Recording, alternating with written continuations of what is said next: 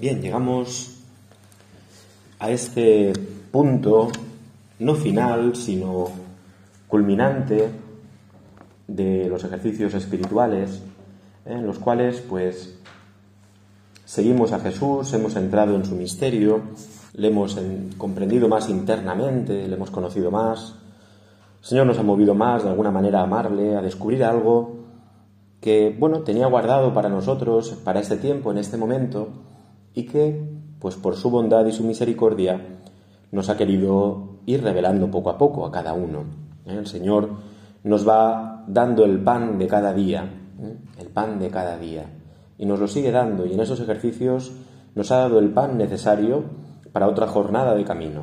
¿eh? Y así cada uno de los días de nuestra vida, hasta que pues ya nos encontremos con Él cara a cara para siempre. Por eso, nosotros hoy, y ya digo, al final, pero al final entendido como en este punto culminante, en esta cima ¿eh? de los ejercicios, hemos llegado, hemos coronado la montaña, ¿eh? por, ya digo, por pura gracia y misericordia de Dios, hemos empezado por, empezamos por nuestra propia bajeza, nuestros pecados y miserias, y desde ahí fuimos llevados por el Señor, ¿eh? llevados por el Señor, hemos sido elevados hacia verdades que Él tenía preparado, como os decía, para nosotros y que nos ha comunicado. ¿eh? Hoy, el último día, ya digo, el último día, o podríamos decir, como dicen los evangelios, el primer día de la semana, ¿eh? el primer día de la semana, es para nosotros día de resurrección, de la contemplación de Jesucristo el resucitado. ¿eh? Por eso, para nosotros el último día no es el último día, es el primer día de la semana. ¿eh? Yo a la gente le digo mucho esta verdad, ¿no? Para los cristianos, los cristianos no empezamos la semana el lunes, esa es la semana pagana, ¿eh? donde se empieza con el trabajo, pues las oficinas, los empleos. Los cristianos empezamos la semana el domingo, el primer día de la semana. Siempre pregunto esto, ¿no? Los niños, ¿cuál es el primer día de la semana? El lunes. No, no, no, no. Eso es pagano. Ese es el primer día de la semana de la economía, ¿eh? de la vida escolar, de... Pero para el cristiano, el día empieza, la semana empieza el primer día de la semana, el domingo. ¿eh? Empezamos con el Señor. Empezamos en el descanso del Señor. Mirando al descanso eterno, en el cual, como decimos en la misa, la humanidad entrará en tu descanso. Pero nosotros empezamos en el Señor y desde ahí sale toda nuestra vida, porque es la semana desde la gracia de Dios, no desde nuestras fuerzas. El lunes la gente no quiere ir a trabajar, porque piensa en sus fuerzas, y sus fuerzas pues son pocas, porque además si no descansa lo suficiente el fin de semana, piensa que sus fuerzas, y la gente va los lunes a trabajar y va mal. El cristiano no empieza la semana desde sus fuerzas, por eso la empieza el domingo. Empezamos desde la gracia de Dios. Bien, pues nosotros también, hoy, este último día, no es el último día de la semana, es el primer día de nuestra semana, de nuestra vida, ¿eh? de nuestra vida, para comenzar de nuevo. Yo a muchas hermanas, o que yo que a casi todas le he dicho, pues que hoy sea el primer día de su vida religiosa. ¿eh? Que mañana, que cuando terminen estos ejercicios, sea el primer día. ¿eh? El Señor empieza de cero con nosotros y es muy hermoso. ¿eh? Nos dice el Evangelio, el primer día de la semana, capítulo 20 del Evangelio de Juan, el primer día de la semana, María la Magdalena fue al sepulcro al amanecer, cuando aún estaba oscuro, y vio la losa quitada del sepulcro. Echó a correr y fue donde estaban Simón y Pedro y el otro discípulo, a quien Jesús amaba y les dijo, Se han llevado del sepulcro al Señor y no sabemos dónde lo han puesto. Salieron Pedro y el otro discípulo camino del sepulcro. Los dos corrían juntos, pero el otro discípulo corría más que Pedro. Se adelantó y llegó primero al sepulcro, e inclinándose, vio los lienzos tendidos, pero no entró. Llegó también Simón Pedro detrás de él y entró en el sepulcro Vio los lienzos tendidos y el sudario con que le habían cubierto la cabeza, no con los lienzos, sino enrollado en un sitio aparte. Entonces entró también el otro discípulo, El que había llegado primero al sepulcro vio y creyó, pues hasta entonces no habían entendido la escritura, que él había de resucitar de entre los muertos. Los dos discípulos se volvieron a casa. Estaba María fuera, junto al sepulcro, llorando. Mientras lloraba, se asomó al sepulcro y vio dos ángeles vestidos de blanco, sentados uno a la cabecera y otro a los pies, donde había estado el cuerpo de Jesús. Ellos le preguntan, Mujer, ¿por qué lloras? Ella les contesta, Porque se han llevado a mi Señor y no sé dónde lo han puesto. Dicho esto, se vuelve y ve a Jesús de pie, pero no sabía que era Jesús. Jesús le dice, Mujer, ¿por qué lloras? ¿A quién buscas? Ella tomándolo por el hortelano le contesta, Señor, si tú te lo has llevado, dime dónde lo has puesto, y yo lo recogeré. Jesús le dice, María. Ella se vuelve y le dice, Rabuní, que significa maestro. Jesús le dice, No me retengas, que todavía no he subido al Padre, pero anda, ve a mis hermanos y diles, Suba al Padre mío y Padre vuestro, al Dios mío y Dios vuestro. María la Magdalena fue y anunció a los discípulos, he visto al Señor y ha dicho esto.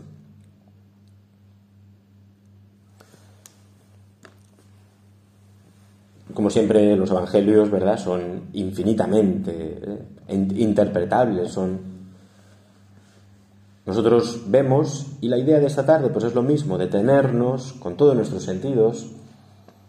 Con María al lado del sepulcro, frente al sepulcro, para escuchar también nuestro nombre de labios del resucitado, para pues experimentar la alegría de la Magdalena. ¿eh? La alegría, esa es la gracia que pedimos esta tarde.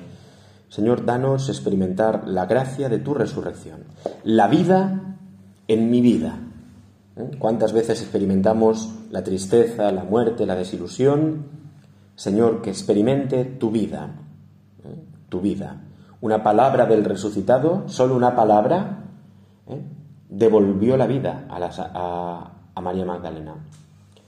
Con Tomás, tocar el cuerpo de Jesús le devolvió la fe, le revitalizó la fe.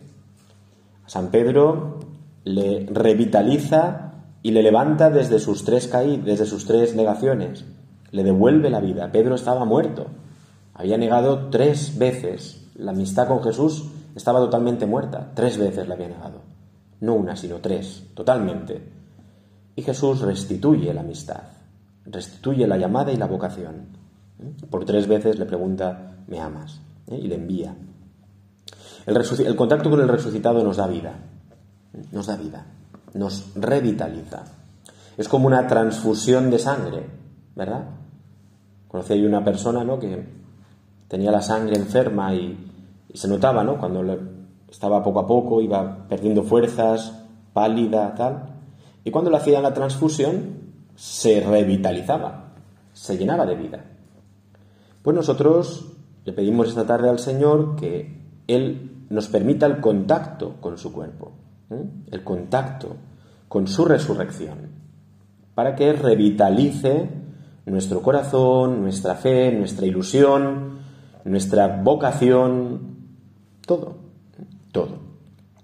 Cambia ¿eh? el Evangelio, siempre los Evangelios de resurrección, cambia el tono inicial, lágrimas, desilusión, los de Maús, tono de cara de tristeza, Santo Tomás que no cree, San Pedro, Señor, tú lo sabes todo, cambia siempre del principio al final.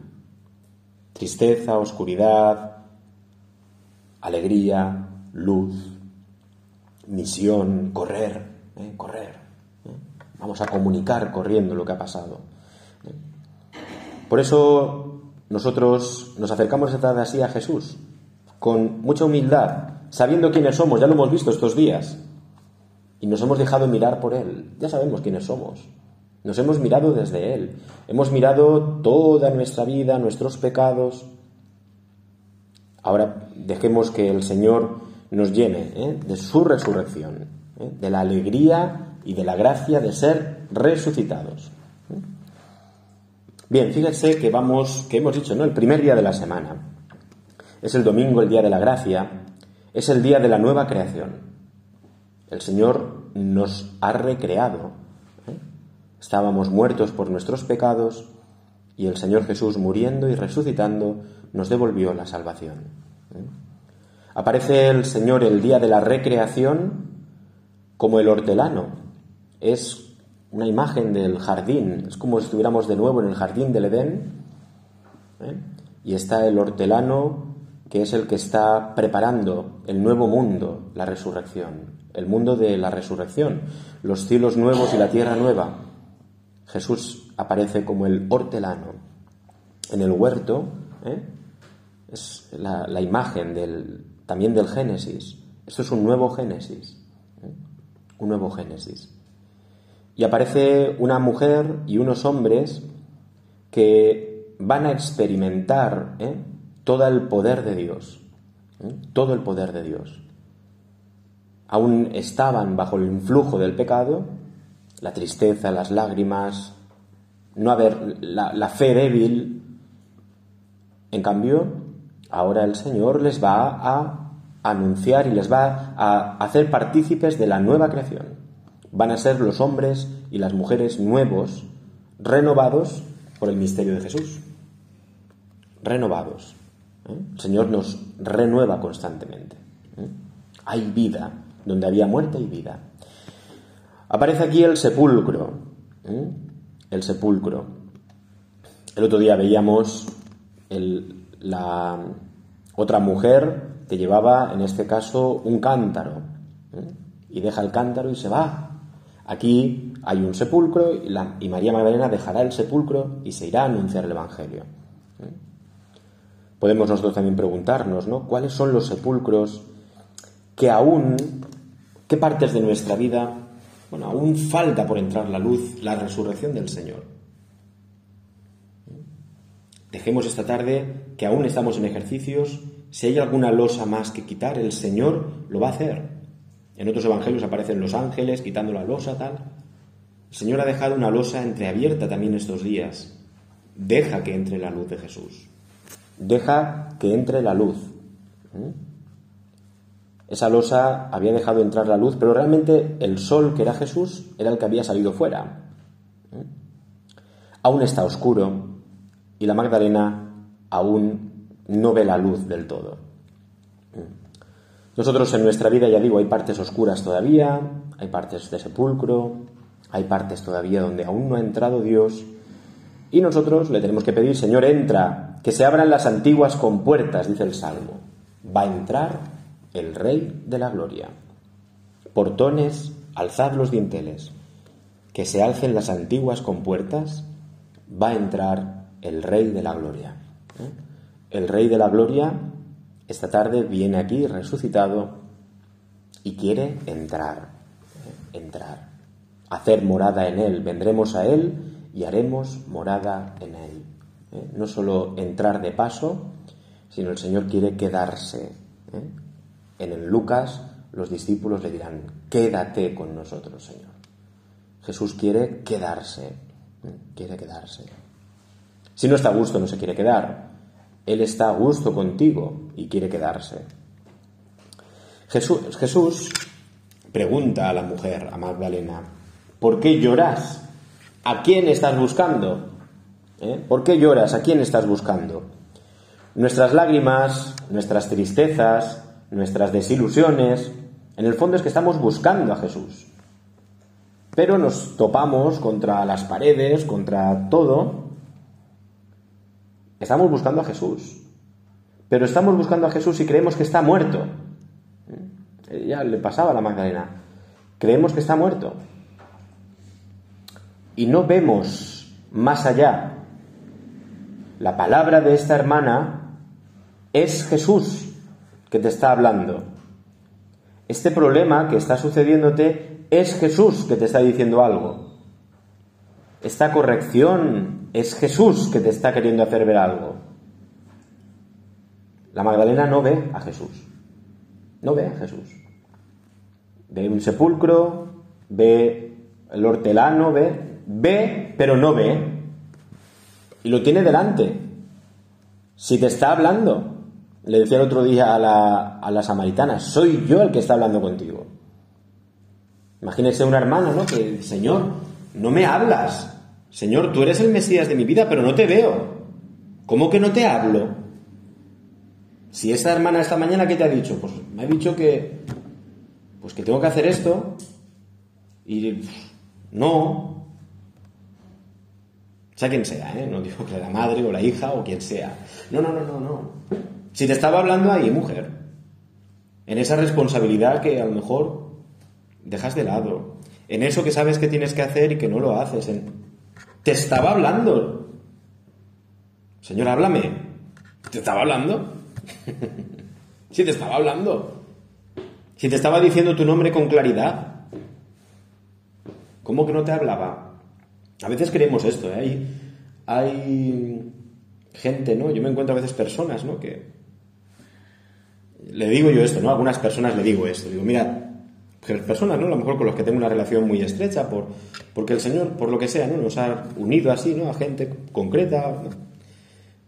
Y, y yo digo, pero ¿cómo que el Señor no te está hablando? Y digo, yo saco esta comparación, ¿no? Digo, vamos a ver. Digo, ¿cuántos sacerdotes hay en la diócesis? Si sacamos cuentas hay unos 300 sacerdotes. Así, pues, vamos a sacar cuentas rápidamente, ¿no? Digo, realmente tocaría en la diócesis a unas 40 o 50 mil o 60 mil personas por sacerdote. ¿De acuerdo? Vamos a sacar cuentas. ¿Cuántas son ustedes aquí esta tarde? Seis. No me digan ustedes que el Señor no les quiere o no les habla, porque ha dedicado un sacerdote solo para seis, cuando realmente en cifras es un sacerdote para 40 o 50 mil personas.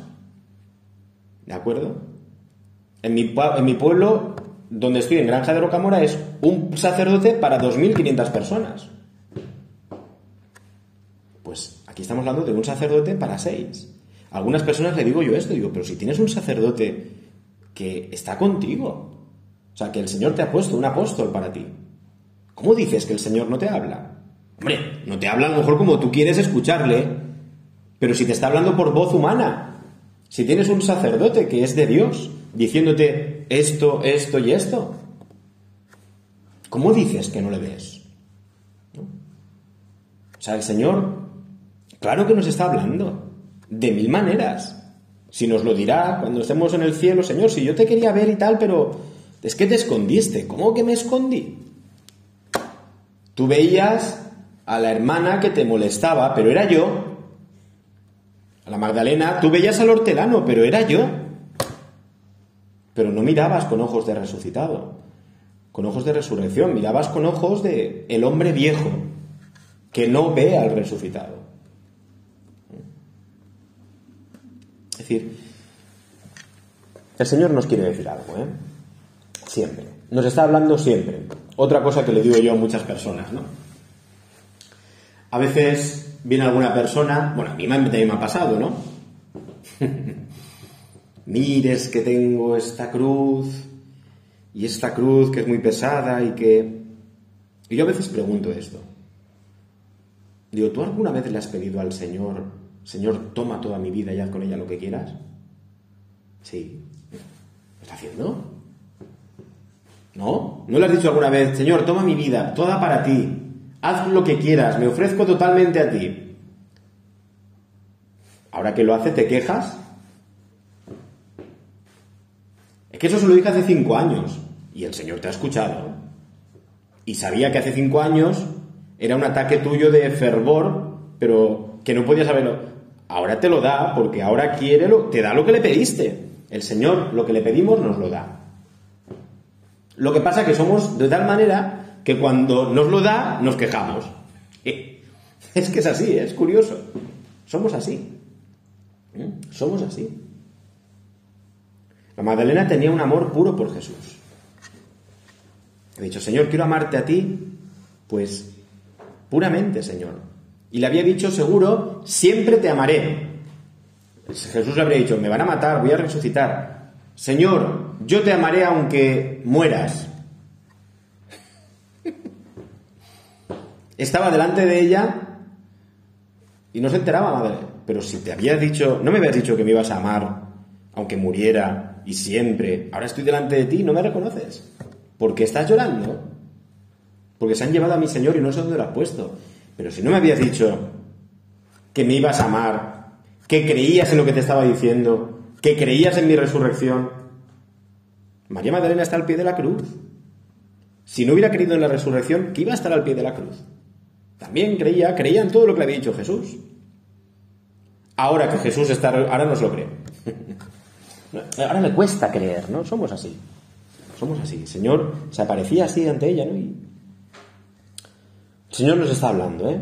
En cada acontecimiento de nuestra vida, y sobre todo en algunos, quizá donde nosotros menos le veamos, más está el presente. Fíjense que todos los evangelios de resurrección a los discípulos les cuesta ver a Jesús.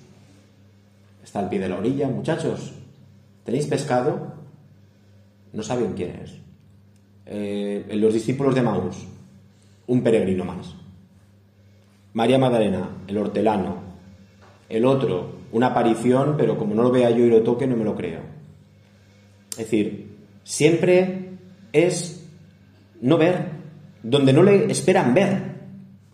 ¿Dónde esperamos nosotros ver a Jesús? ¿Es que le espero ver solo donde yo quiero o donde Él quiere aparecerse a nosotros? No, Señor, por mi hermana no me hables.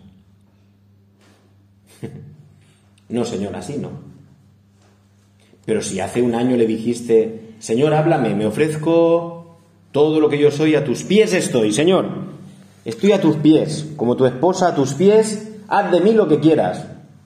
Ahora va por medio de tu hermana y te dice lo que quiere de ti, no te gusta.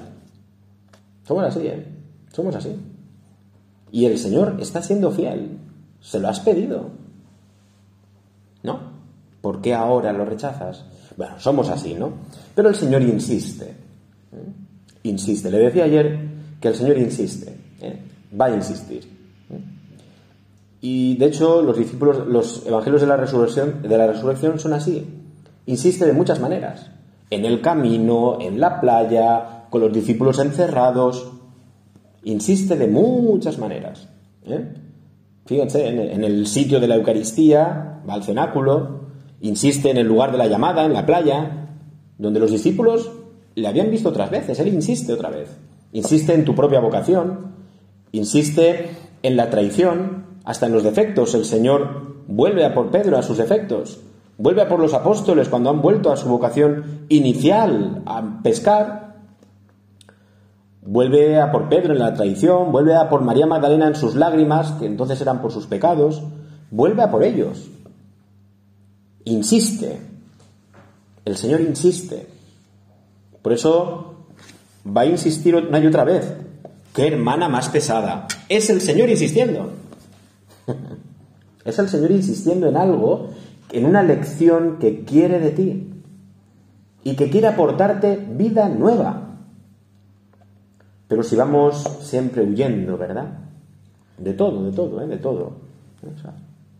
hay lecciones por las que tenemos que pasar. ¿eh? María tenía que ir al sepulcro. María Magdalena tenía que ir al sepulcro. Tenía que enfrentarse a esa situación. Los discípulos tenían que enfrentarse, Santo Tomás tenía que enfrentarse a tocarlo y a que Jesús le diga, bienaventurados los que crean sin haber visto. No, Tomás, no. Así no.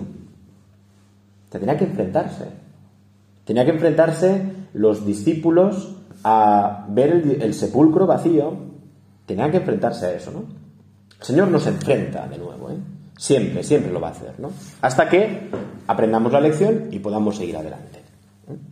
En el camino de tu vida, en la desilusión, el Señor vuelve a por ti. Cuando ya bajas los brazos y te olvidas, vuelve a por ti. ¿eh? Fíjense que es bonita la imagen de los dos discípulos, Pedro y Juan. Pedro y Juan. ¿eh? Al, sepulcro pueden ir Pedro y Juan. Pueden ir el que ha negado y el que ha amado. ¿eh? Pueden ir los dos. Puede ir Pedro que lleva la carga del ministerio, ¿eh? que pesa, ¿eh? el ministerio pesa. ¿eh? El ministerio de la iglesia, de la solicitud por toda la iglesia, es Pedro, pesa. Es muy, Pedro lleva el peso de toda la iglesia. Y eso pesa. Y claro, Pedro va despacio, le cuesta más. San Juan es esa parte de la iglesia también, pero es la parte que vuela, es el amor que vuela. A veces nos pasa en la iglesia que no entendemos las dos partes, incluso las comunidades. Nos puede costar, ¿no? Es que el obispo, es que esto es, qué lento es el obispo para entender esto, ¿no? El obispo lleva la carga de toda la diócesis, yo no, yo voy más ligero. Yo voy más ligero. Y la ligereza es en la boca, entonces yo soy más ligero. claro, yo no llevo ese peso. Pues mira, pues nos ponemos a opinar los curas y arreglamos la diócesis, la iglesia, somos muy ligeros, no llevamos el peso. Qué fácil es hablar cuando no llevas el peso. Pedro no lleva el peso, de la, lleva, lleva el peso de la iglesia. San Juan es el amor de la iglesia. Y va más rápido. Pedro va a llegar también, pero después. Dice, el otro discípulo corría más que Pedro. Se adelantó y llegó primero. Nos puede pasar en las comunidades, ¿no? Que, pues eso, ¿no? Aquí seguro que las comunidades tienen distribuidas los cargos, ¿no? Quién manda, quién es mandado, quién tal. Y el que no manda, pues nunca entiende al que manda. Y el que manda quiere que el que no manda no vaya tan rápido. Y el que... Tienen ustedes que entenderse mucho unos a otros, ¿eh? porque el que lleva el, peso de la responsabilidad va más despacio. Va más despacio. Lleva mucho peso y no va tan rápido como el que no ve, ¿no? Y entonces, todos nos quejamos de nuestros padres, nuestro, claro, que mi padre es que no va a mi paso, es que tú no tienes la responsabilidad de toda una familia, es que tú no, no, no, Aquí van Pedro y Juan, y son los dos la iglesia, ¿eh? Y aquí están ustedes, las que mandan y las que son mandadas, ¿no? Y, pero cuidado, cuidado la que ahora manda que puede dejar de mandar, ¿eh? Y cuidado la que no manda que un día le tocará mandar. cuidado, ¿eh? Bueno, pero la iglesia es ambas cosas, ¿eh? La iglesia, porque el que manda está como el que sirve, y el que es mandado humildemente tiene que escuchar al Señor también así, ¿no? Esta es la iglesia del Señor, pero lo importante no es ni mandar ni no mandar, lo importante no es el peso que llevas o la ligereza que llevas porque no mandas, sino es confesar a Jesús. Creo en el Señor, vio y creyó. Los dos llegan al sepulcro. Si tú vas antes, espera al que viene después. ¿eh? Espera al que viene después, porque la iglesia no eres solo tú. ¿eh? Aquí siempre en la teología había un, un problema antiguo, ¿no? Que era se hablaba ¿no? del carisma o la institución. Se quejaba la gente, ¿no? el carisma, carisma va rápido, pero la institución, tiene, el carisma tiene que pasar por la institución. Un fundador se le ocurre, el Señor le ilumina y es muy bueno, pero ese carisma ha de pasar por Pedro. ¿Eh? Hay que cargárselo a Pedro y que Pedro lo acepte. Y entonces, aunque vaya más lento, pero tiene que pasar por Pedro. Y Pedro tiene que aceptar el carisma. Pedro también tiene que escuchar la juventud para ir juntos. El carisma no es o esto o esto. En la iglesia había esta separación, ¿verdad? Se hacía hacer esta, esta ruptura. No, no. Ambas cosas somos la iglesia. Aquí está ambas cosas. La más mayor, la más joven, la que más sabe, la que menos sabe, la que más... Todos. Somos la iglesia, todos. ¿Eh? Y lo importante no es lo que mandas o dejas de mandar, o haces o dejas de hacer. Lo importante es llegar los dos a Jesús y confesar juntos a Jesús. ¿eh? Entonces, llegan los dos y dice que los dos sí que se vuelven a casa. Aquí ya se volvieron a casa y ahí van. Cuando se han encontrado con Jesús, cuando han creído, entonces ya no van uno más rápido, otro más lento, van los dos juntos. Los dos se vuelven a casa. La comunidad cristiana, hermanas, necesita de todos, de todos. Y aquí vamos a pedir al Señor también la fuerza de su resurrección para esta comunidad. ¿eh? No vamos solos. Fíjense que el Señor siempre va en la resurrección reuniendo. Los dos que se iban para Emaús los vuelve a llevar otra vez a la comunidad. Los discípulos aquí los vuelve a mandar otra vez a la Magdalena, otra vez a los discípulos. Todos se vuelven a dónde? A donde está la iglesia entera. Nos volvemos a la iglesia. Nos volvemos a los discípulos. El Señor no nos hace ir por libre y esto es un grave problema. ¿eh? La resurrección del Señor. Estos días hemos, quizá muy personalmente, mirado nuestra vida. Hoy dejamos que el Señor nos reúna y vamos a mirar a las hermanas unas a otras desde la luz de la resurrección. Mis pecados, los pecados de la, de la hermana también he visto que son los míos. Los defectos de que yo critico en mi hermana también son los míos. ¿Lo has visto estos días? Por lo tanto, mira a tu hermana con los ojos de Jesús, que mira el defecto con misericordia. El mandado y la que manda. ¿Eh? Mirémonos todos con los ojos de Jesús. Allí se, esto es, esta es la mirada de la comunidad cristiana. Hemos sido todos reconciliados, hemos sido todos perdonados, hemos sido todos tocados por Jesús. Y nos hemos dado cuenta de que Jesús nos ha amado a todos. Entonces ya miro a la otra hermana como una redimida como yo. Y yo también. ¿Eh? Y yo también miro a la otra hermana como una redimida. Y nos miramos todos redimidos por Jesús. Y miramos todos al centro, que es Jesús. Aquí pueden surgir entre nosotros, en la comunidad cristiana, puede suceder este, este problema, que es que puedan surgir entre nosotros roces normales, pero pueden surgir a veces envidias. Y las envidias es cuando ya no miramos todos a Jesús, si miramos todos a Jesús y nos enamoramos todos de Jesús, tú te vas a alegrar de tu hermana, porque ama a Jesús. Si nos miramos, si dejamos de mirar a Jesús, empezarán las envidias, porque ya miro a esta hermana que tiene esto, que yo tal, mira a Jesús. Los discípulos estaban reunidos y en medio aparece Jesús. Ayer decía el Señor en el Evangelio, el reino de Dios está en medio de vosotros. Si miramos, nos descentramos de mirarnos a nosotros mismos y ponemos el centro donde está realmente, que es Jesús, entonces la comunidad empieza a vivir.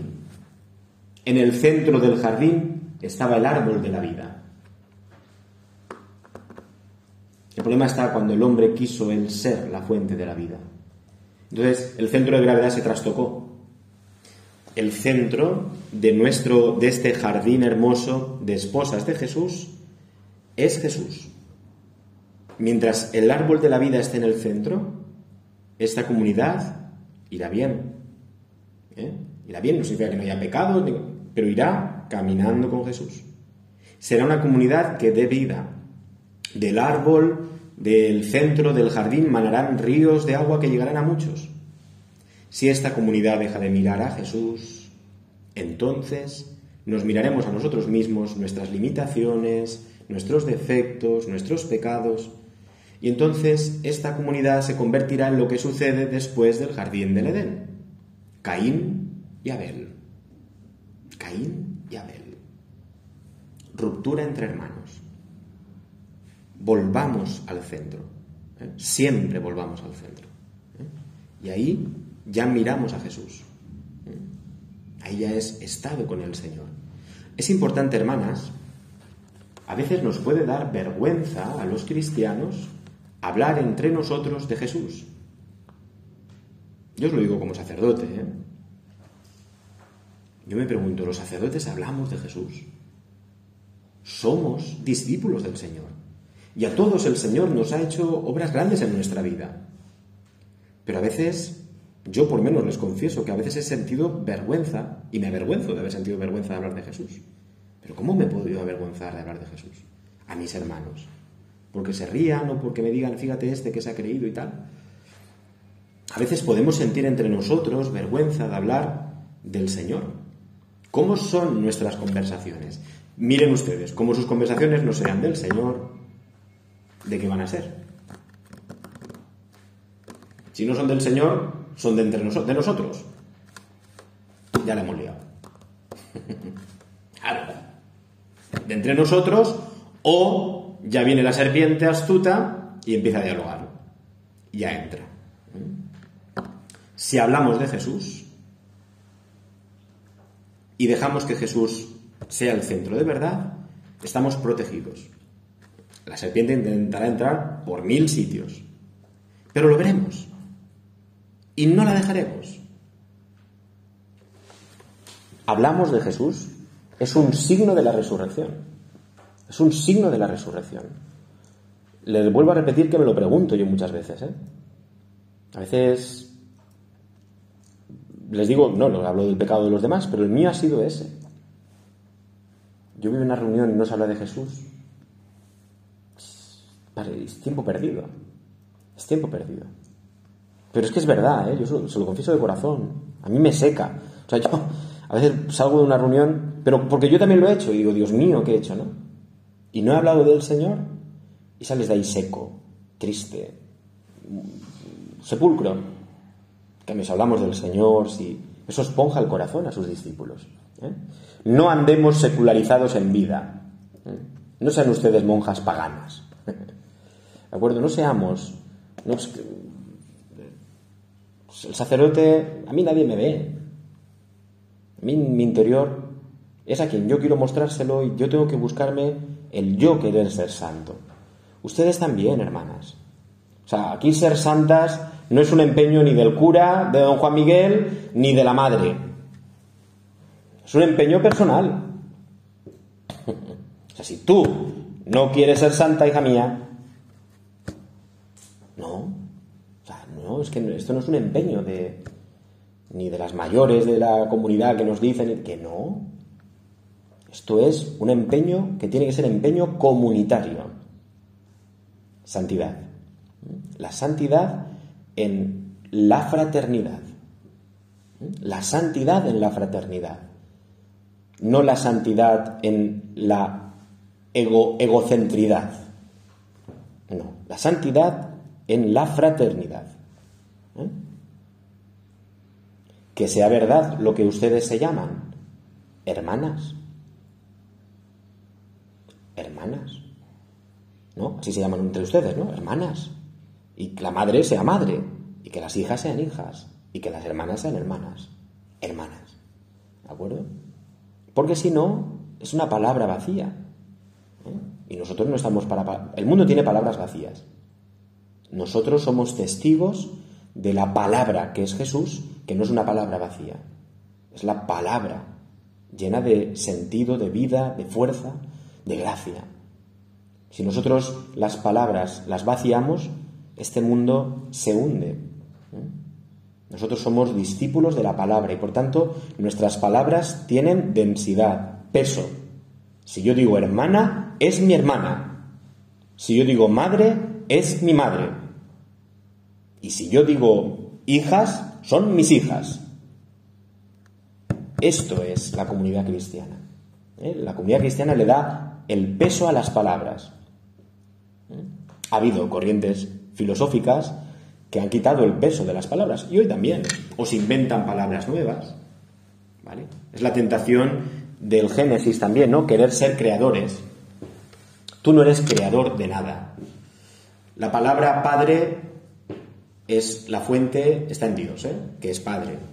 La palabra hijo, está en la fuente está en Dios. ¿eh? La palabra hermano, la fuente está en que tenemos un mismo padre. No nos la inventamos, ¿eh? la vivimos, pero no nos la inventamos. No nos inventamos como ser hermanos. Además, la Iglesia tiene, vamos, es sabia, es maestra de fraternidad. La Iglesia es maestra de paternidad, si Dios es Padre. ¿No? Bueno, pues Disculpen estos a veces parones que hago, ¿no? Pero si lo digo es por algo, ¿no? Porque creo que es importante. Es importante y son puertas de resurrección, donde el Señor tiene que entrar. porque si no esto todo se queda muy bonito y el Señor y yo, el Señor y yo. No, esto no funciona así. El Señor y yo no. El Señor y las mediaciones del Señor. Las mediaciones del Señor. A las mediaciones les tocará ser prudentes. ¿Eh? ¿De acuerdo? Aquí a la madre le toca ser prudente. Todo lo que diga la madre, si la madre que ya le toca a ella, ser prudente, rezar, pedir, preguntarle al Señor, dice una palabra, si en la madre es prudente, por esa prudencia nos está hablando Dios. ¿De acuerdo? Entonces, a ella le tocará ser prudente, con la prudencia de Dios. Y a nosotros nos tocará escuchar ahí, ahí la voz de Dios. ¿De acuerdo? Bien, seguimos un poquito más y, vamos, vamos, a mira que me pongo y no paro, ¿no? Bien, más allá de, las lágrimas de María que le impiden ver, ¿eh? son el sepulcro, las lágrimas de María le impiden ver la vida, ¿eh? la vida que se esconde, que hay detrás. ¿eh? Es la, una fe empañada, ¿no? Nuestra fe, el Señor quiere desempañarla y lo ha hecho en estos ejercicios.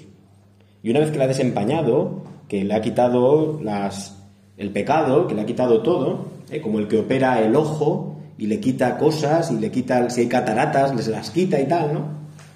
Pues el Señor también nos ha limpiado los ojos, la impureza de nuestra mirada cristiana, de nuestra mirada de fe. Las impurezas las ha quitado, ha quitado los pecados, ha quitado todo. Y ahora solo te queda querer ver. ¿De acuerdo? Querer ver. Quiero verte, Señor. Igual que antes les decía que lo que le piden al Señor se lo concede, atrévanse a decir, quiero verte, Señor, en la fraternidad. Quiero verte. Y el Señor ya se buscará las mañas para mostrárselo. Pero díganselo. Quiero verte, Señor, allí donde no te veo, pero estás. Por experiencia probada de la Iglesia. Quiero verte, Señor. No me digan ustedes que son capaces de verles en un trozo de pan y no son capaces de verle en la hermana. Hombre, es más fácil ver en la hermana a Jesús, ¿no? La hermana tiene ojos, tiene voz, me habla, me dice, veo su rostro que me gesticula. Es más difícil verlo en la Eucaristía, ¿eh? Por lo menos pero la hermana certifica que yo lo estoy viendo en la Eucaristía. El ver a Jesús en la hermana significa que yo le estoy viendo en la Eucaristía. No puede ser yo le veo en la Eucaristía y no le veo en la hermana. No, eso es mentira. Eso es una mentira. ¿De acuerdo? Que tenemos que curarnos, pedirle al Señor que nos cure. ¿Mm? Y el Señor lo está haciendo ya. Seguro que se lo has pedido. Y como se lo has pedido, te lo está concediendo. Insistiendo, insistiendo, insistiendo.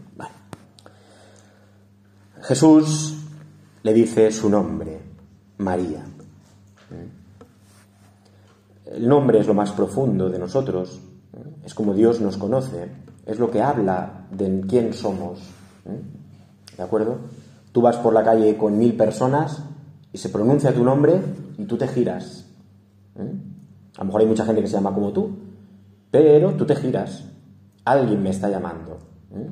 Y alguien, si me llaman es que me conocen. Me sacan del anonimato. Llamarme es eso. Es sacarme, yo voy en una masa de gente anónima, alguien me llama, me saca del anonimato. Bueno, pues el Señor, tú no eres anónima para Jesús, tú no eres anónima para esta comunidad, no eres una simple receptora en esta comunidad. El Señor te saca del anonimato. Aquí todas son protagonistas de la historia.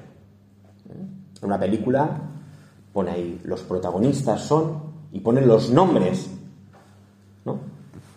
Y nos gusta ver nuestro nombre. Ahí, mira, estoy ahí, ¿no? Yo participé en esto, ¿no? Pues dale. Haces no sé qué y pone tu nombre, ah, pues mira, tal, ¿no? Mi madre cuando saben que está la revista diocesana, el Nodi. Mi madre siempre mira el Nodi a ver si sale su hijo. Hombre, mira bien las fotos y mira bien si sale el nombre de su hijo. Porque quiere saber si su hijo es protagonista, quiere, busca. ¿no? Todos somos protagonistas, ¿eh? Todos somos protagonistas en la comunidad. ¿eh? El Señor pronuncia tu nombre porque tú no eres una religiosa agustina más. No. El Señor te llama por tu nombre, sabe quién eres y te quiere protagonista de esta comunidad. ¿Por qué estás actuando en ocasiones de actriz secundaria? o de pueblo, de esos que cogen a cualquiera y lo ponen ahí detrás porque no tiene que decir nada y aparece ahí detrás como haciendo bulto. ¿Tú estás en la comunidad haciendo bulto? ¿O eres protagonista de tu comunidad? Protagonista no es que tú ocupes el lugar que no te corresponde. Ahora, si tu lugar es decir esta palabra, dila bien dicha. Si tu lugar es hacer esto, hazlo bien hecho. Porque eres protagonista. O aquí el del carro tiramos todos. Tiramos todos. No es evangélico que una y eh. No, no, no. Todos. ¿eh? Una mujer va a ser la que va a anunciar a sus discípulos la resurrección. Fíjense que el Papa Francisco ha elevado a Santa María Magdalena a rango de solemnidad. La fiesta de Santa María Magdalena lo ha hecho una solemnidad. Y la llama la Iglesia apóstol de apóstoles. Ese es el título de Santa María Magdalena. ¿eh? Apóstol de apóstoles. Una mujer la ha nombrado apóstol de apóstoles. Es decir, es el... Si había doce, aquí hay once. ¿Mm? Porque Judas, ya saben, ¿no? No, no. Jesús está reuniendo a la iglesia y hay doce. La apóstol de apóstoles está ahí. Tenía su lugar. No entramos en tonterías de estas, del el feminismo, estamos diciendo lo que pone ahí, no nos inventamos cosas, ¿de acuerdo? Es decir, hay una apóstol nueva que completa el número de doce, ¿de acuerdo? Y que está anunciando la resurrección. O sea, la iglesia anuncia la resurrección. En la iglesia tú eres protagonista, no por el lugar que ocupas, sino por el amor que tienes a Jesús resucitado. Esto está confundido, ¿no? Con criterios del mundo. Es más importante este que yo. Que no. Es más importante en el reino de Dios pone un niño Jesús. El niño que se ha dejado abrazar por Jesús, que se ha dejado consolar por Jesús.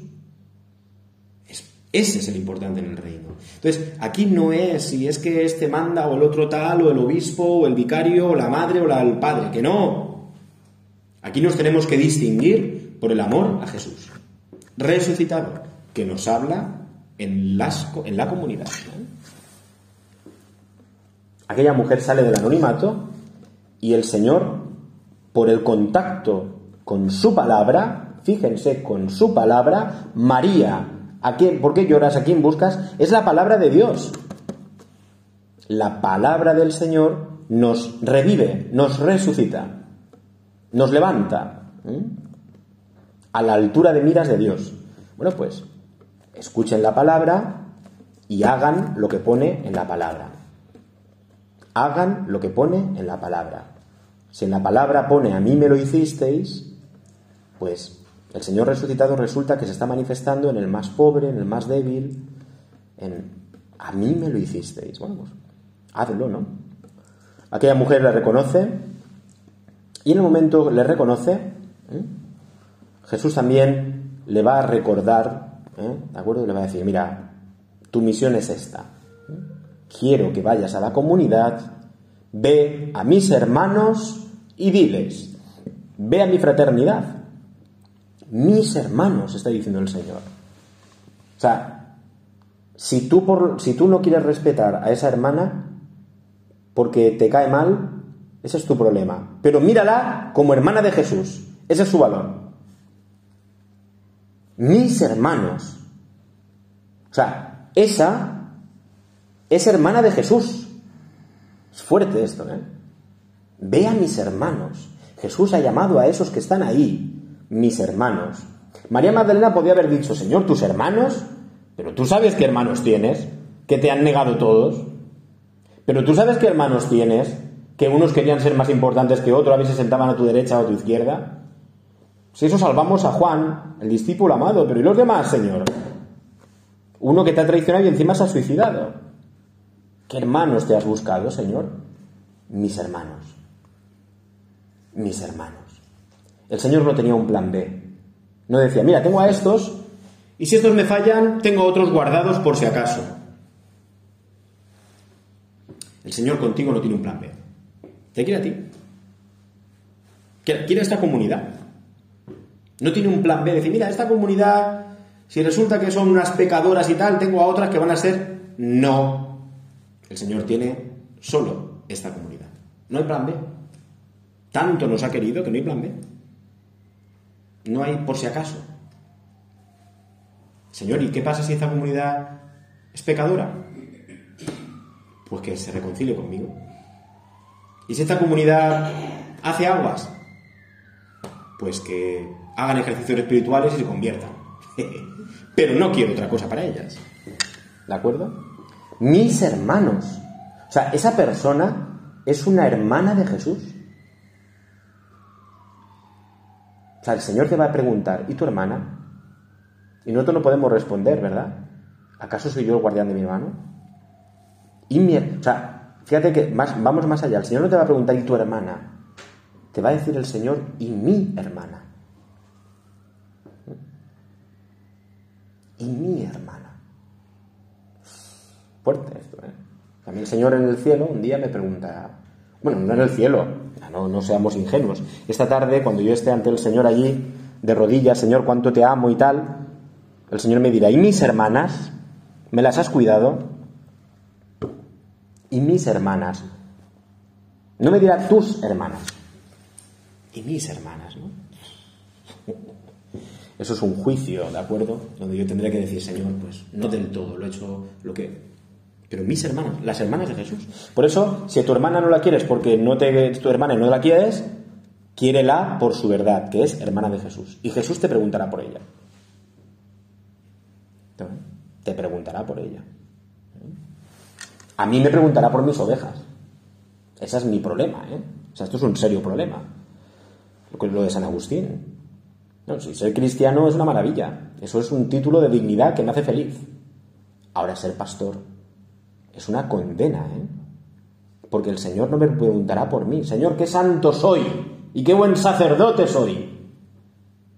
Y el Señor dirá, ¿dónde están las ovejas que te di? a mí esto me estremece. ¿eh? Y lo de San Agustín me hace tener, o sea, temor, temblar. Es que no me preguntará el Señor por mí. Y mis ovejas. Porque yo a ti te hice pastor. ¿Cuántas has perdido por el camino? O sea, yo pienso esto ya y digo, uh, ¿eh? pues a, ustedes, hermanas, les preguntará por su hermana y mi hermana, no y tu hermana. ¿Eh? El Señor me preguntará, ¿y mis ovejas? No me dirá Juan Miguel, ¿y tus ovejas? Porque si eran tus ovejas, bueno, pero es que eran mías, ¿eh? ¿Qué hiciste con mis ovejas? Y a ustedes les preguntará, ¿qué hiciste con mi hermana? No con tu hermana. ¿eh? O sea, fíjense, ¿eh? es tremendo, ¿eh? Es tremendo, pero es hermoso. Porque si tú cuidas a tu hermana, entonces estarás ya preparándote y diciendo, Señor, pues mira, mira cómo la cuidé, porque era tuya, no era mía. Bien, terminamos ya. La Magdalena dice, María, María la Magdalena fue y anunció a los discípulos. ¿De acuerdo? Fue y anunció, he visto al Señor y ha dicho esto. ¿Vale? Pues nosotros también, ¿no? Pues después de estos ejercicios, entre nosotros, he visto al Señor y he dicho, Él me ha dicho esto. Yo creo que sería un ejercicio, ya lo, dejo ahí, ¿no? Que sería un ejercicio interesante, ¿no? Hacer entre ustedes, esto no sé si se puede hacer, por lo tanto lo digo, y si se puede lo hacen, y si no, lo hace, no pasa nada. Hacer una especie de capítulo entre ustedes, ¿no? he visto al Señor y me ha dicho esto. Con paz, no tienen que aquí que revelar sus intimidades, ¿de acuerdo? Pero he visto al Señor y me ha dicho esto. Pues hermanas, hemos visto al Señor y comunicar lo que han visto, ¿no? Y con paz. Y si uno está un poco perdido, que como Santo Tomás, que no estaba y qué tal, pues venga, vente, vente, que vamos a ver al Señor. ¿no? Es decir, como compartir la alegría de la resurrección, que es, he visto al Señor y me ha dicho esto. ¿eh? Me ha dicho esto. Vamos a, decir, a pedirle al Señor esta gracia esta tarde nuevamente, ¿eh? de que la fuerza de su resurrección, el poder de la vida nueva que Él nos regala, venga a revitalizar esta comunidad. Si el Señor revitaliza esta comunidad, está revitalizando la iglesia. ¿eh? Aquí hay un jardín hermoso. Es como las ciudades, ¿verdad?, que se llenan de tantos edificios y hay jardines. Hoy la gente como... Claro, fíjense que yo estoy en edad de que mis amigos, ya lo dije el otro día, ¿no? Se casan y están teniendo hijos. Y están con sus casas que se compran y sus hipotecas, ¿no? Y se compran casas y a veces... Y uno de los datos que me dicen es, pues mira, me compro una casa y está al lado de un jardín o de un parque bonito. Bueno, pues que en Orihuela esta comunidad agustina sea el jardín del Señor. Un jardín bonito, ¿eh? donde uno viene y donde se encuentra con el Señor, donde bebe agua, donde se acerca a la fuente, donde se le habla de Dios y uno se encuentra hermosamente feliz, que, vamos, que quiere venir porque se encuentra así, pero porque aquí hay vida, hay vida. Un jardín es un signo de vida en medio de tanto cemento de los edificios, es vida, nos recuerda que todo no es asfalto, que hay vida, ¿no? Y vida que es natural, que escapa a nuestras fuerzas. Pues también que la gente de Orihuela sepa que aquí hay vida, que aquí hay un jardín que escapa a nuestras fuerzas, que es el jardín de la gracia de Dios, de unas hermanas que se dejan configurar con Él, ¿de acuerdo? Y se dejan amar por Jesús, ¿de acuerdo?